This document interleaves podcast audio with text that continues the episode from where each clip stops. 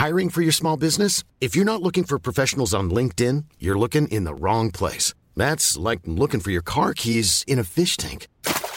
LinkedIn helps you hire professionals you can't find anywhere else, even those who aren't actively searching for a new job but might be open to the perfect role. In a given month, over 70% of LinkedIn users don't even visit other leading job sites. So start looking in the right place. With LinkedIn, you can hire professionals like a professional. Post your free job on linkedin.com slash people today. Eu sou Mário Persona e essas são as respostas que eu dei aos que me perguntaram sobre a Bíblia. Você escreveu perguntando se os mortos estariam dormindo. Quando a Bíblia fala em dormir ou em sono, uh, referindo-se a pessoas que morreram, existem duas situações. Algumas passagens tratam os salvos que faleceram como estando dormindo, enquanto, para os incrédulos, geralmente a expressão usada é que eles morreram. Outra situação é quando o objetivo da passagem é demonstrar a relação do morto com esta vida, ou seja, para o observador que ainda está vivo neste mundo, o que morreu está dormindo, isto é, ele não está ativo e participante das coisas que ocorrem debaixo do sol, como quando estava vivo. Na Bíblia é importante entender o ponto de vista de onde o observador vê a coisa. Por exemplo, nós dizemos que o sol se põe no horizonte, quando na verdade o sol continua no mesmo lugar e foi a terra que girou. Eu diria que as suas afirmações de que todos ficarão dormindo até a ressurreição está, estão equivocadas. O fato alegado por você de que a Bíblia não diz que Lázaro foi para o céu enquanto esteve morto, não significa que ele tenha estado dormindo esse tempo. A Bíblia não diz porque o assunto não era esse ali. E sempre que o assunto não é o ponto principal, a Bíblia omite a informação. Por exemplo, onde Jesus esteve até começar o seu ministério? A Bíblia não diz, porque não interessa ao contexto bíblico uh, daquilo que Deus quer mostrar, a gente saber onde Jesus estava nos anos antes de, seu, de começar seu ministério. Usando do seu argumento, alguém poderia dizer que ele esteve dormindo, porque ele não aparece, ele não aparece agindo na Bíblia, então ele estaria dormindo todos esses anos, todos esses anos. Quando Jesus fala do rico e de Lázaro, o rico está bem acordado e conversando, mesmo estando no Hades que é o lugar ou condição da morte, da separação do corpo uh, e da alma e espírito. Uh, não, não me parece que ele esteja dormindo ali quando ele conversa. Veja, veja se tem alguém dormindo nestas cenas do além-vida. Lucas 16, 22 a 24. E aconteceu que o mendigo morreu e foi levado pelos anjos para o seio de Abraão. E morreu também o rico, e foi sepultado. E no Hades ergueu os olhos, estando em tormentos, e viu ao longe Abraão e Lázaro no seu seio, e clamando disse: Pai Abraão, tem misericórdia de mim e manda Lázaro, que molhe na, na água a ponta do seu dedo e me refresque a língua, porque estou atormentado nesta chama.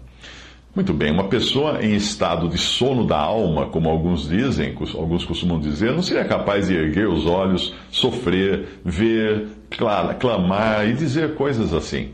Nos versículos que se seguem, nós vemos uma conversação rolar ali.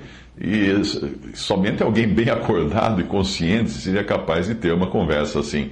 Um caso semelhante você encontra na cena dos mortos de Apocalipse, Apocalipse 6, de 9 a 10. E havendo aberto o quinto selo, vi debaixo do altar as almas dos que foram mortos por amor da palavra de Deus e por amor do testemunho que deram. E clamavam com grande voz, dizendo: Até quando, ó verdadeiro e santo dominador, não julgas e vingas o nosso sangue dos que habitam sobre a terra? Eles não estão dormindo, eles estão clamando, inclusive. Quando o Senhor é transfigurado no monte, surgem ao lado dele dois homens do Antigo Testamento: Moisés, que já havia morrido e cujo corpo Deus escondeu, e Elias, que não morreu, mas foi arrebatado ao céu. Os dois estão falando com Jesus. E os discípulos os identificam como pessoas conscientes. Eles provavelmente estavam em pé conversando com Jesus. Uh, não, não fala que eles estão sonolentos ali ou dormindo. Os discípulos imediatamente sugerem fazer três tendas, uma para Jesus, uma para Moisés e outra para Elias, e não uma tenda para Jesus e duas camas, uma para Moisés e outra para Elias. Uh, Mateus 17, 3. E eis que lhes apareceram Moisés e Elias falando com ele. Eles estão falando, eles estão conversando, estão vivos. A partida de um salvo deste mundo é também a certeza da sua entrada na companhia de Cristo para desfrutar dessa companhia, o que obviamente não, não se faz dormindo. Ninguém vai usufruir da presença de Cristo dormindo. Paulo fala da sua morte, da sua própria morte, como estando, como estar com Cristo, o que é muito melhor, ele fala. Não faria sentido toda essa excitação pela partida que Paulo estava demonstrando ali na passagem, se ele estivesse pensando em dormir pelos dois mil anos que se seguiriam. Veja Filipenses 1, 23 a 24. Mas de ambos os lados estou em aperto, tendo desejo de partir e estar com Cristo, porque isto é ainda muito melhor. A passagem que iniciou o nosso diálogo no outro e-mail uh, que você me mandou também fala desse estar com Cristo. Lucas 23, 43, e disse-lhe Jesus: Em verdade te digo que hoje estarás comigo no paraíso. A sua afirmação de que a Bíblia afirma que o morto não tem consciência alguma do que acontece na terra ou no céu é equivocada e distorcida, porque você introduziu no céu por conta própria. O versículo não fala de céu, mas fala de terra. Por isso usa a expressão debaixo do sol, versículo que, que você citou e tentou amparar a sua posição em cima dele. Veja Eclesiastes 9, de 5 a 6. Porque os vivos sabem que hão de morrer, mas os mortos não sabem coisa nenhuma, nem tampouco terão eles recompensa, mas a sua memória fica entregue ao esquecimento. Também o seu amor, o seu ódio, a sua inveja já pereceram e já não tem parte alguma para sempre em coisa alguma do que se faz onde? Onde? No céu? Não. Debaixo do sol. Debaixo do sol é a terra. Claro que o morto não tem mais atuação aqui na terra. Talvez você seja adventista do sétimo dia, e se for, há muitos motivos para você rever o que aprendeu nessa denominação. O Adventismo segue os ensinos de uma mulher Todavia, a palavra de Deus proíbe a mulher de ensinar, justamente por ela estar sujeita ao erro e sob ameaça constante de Satanás. Isso ficou estabelecido em Gênesis 3,15, quando Deus disse: Porém, inimizade entre ti e a mulher. E isso não mudou até hoje. Pela mesma razão, a mulher é proibida de falar nas reuniões da Assembleia. Quando a igreja se reúne, a mulher é proibida de falar. A Bíblia proíbe. 1 Timóteo 2, de 11 a 14 diz: A mulher aprenda em silêncio, com toda sujeição. Não permito, porém, que a mulher ensine, nem use de autoridade sobre o homem, mas que esteja em silêncio. Porque primeiro foi formado Adão, depois Eva, e Adão não foi enganado, mas a mulher, sendo enganada, caiu em transgressão. Salvar-se-á, porém, dando à luz filhos, se permanecer com modéstia na fé, no amor e na santificação. E 1 Coríntios 14, essa passagem que eu acabei de, de ler, ela fala no sentido geral da mulher não ensinar. Em 1 Coríntios 14, versículos 34 a 37, como em todas as igrejas dos santos, as vossas mulheres estejam caladas nas igrejas, porque não lhes é permitido falar. Mas também estejam, suje... mas estejam sujeitas, como também a, a ordena a lei e se querem aprender alguma coisa, interroguem em casa seus próprios maridos, porque é vergonhoso que as mulheres falem na igreja.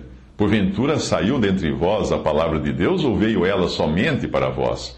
Se alguém cuida ser profeta ou espiritual, reconheça que as coisas que vos escrevo são mandamentos do Senhor. Mandamentos do Senhor. Aqui duas dúvidas podem surgir. Uma, alguém dizer, não, não estamos na lei, então não temos que seguir mandamentos. Sim, nós seguimos, sim, nós não estamos na lei, mas nós seguimos mandamentos. Os mandamentos do Senhor são para ser seguidos. Este é um deles. E outra dúvida que pode surgir é o seguinte: sim, mas nós não estamos na lei, então por que, que ele fala que também a lei determina que as mulheres sejam caladas? Na realidade, toda a lei colocava a mulher em submissão ao homem. Isso você encontra em toda a lei. Você não vê lá na lei que existissem mulheres sacerdotisas uh, ministrando no templo, ou fazendo as ofertas no templo, ou mesmo ensinando uh, nas sinagogas. Não existia isso. Não havia sinagogas, claro, no tempo da lei, era bem, ela é bem posterior. Mas, de qualquer maneira, as mulheres não ensinavam a lei, era, era dado aos homens a ensinar a lei. E também uma outra questão é que uh, muitos levantam que nós não estamos na lei, então de onde vem essa lei que o, o apóstolo Paulo manda seguir? Ele, quando ele diz, uh, como ordena a própria lei. Tem uma palavrinha a mais aí. Como também ordena a lei.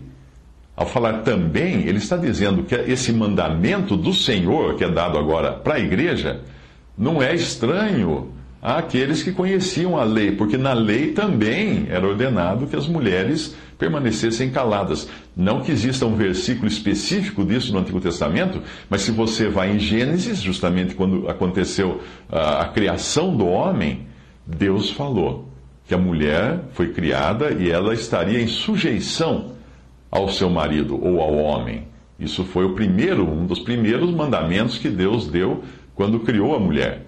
E esse mandamento deveria prevalecer até hoje, mas numa época quando uh, as pessoas leem a Bíblia com óculos culturais, elas acabam escolhendo o que agrada a elas e o que não agrada, descartam e alegam que isso é uma questão de cultura da época, é uma questão de Paulo, que, era, que não gostava de mulher. Aí coloca uma série de coisas para não crer no que diz a palavra de Deus e não obedecer o que diz a palavra de Deus.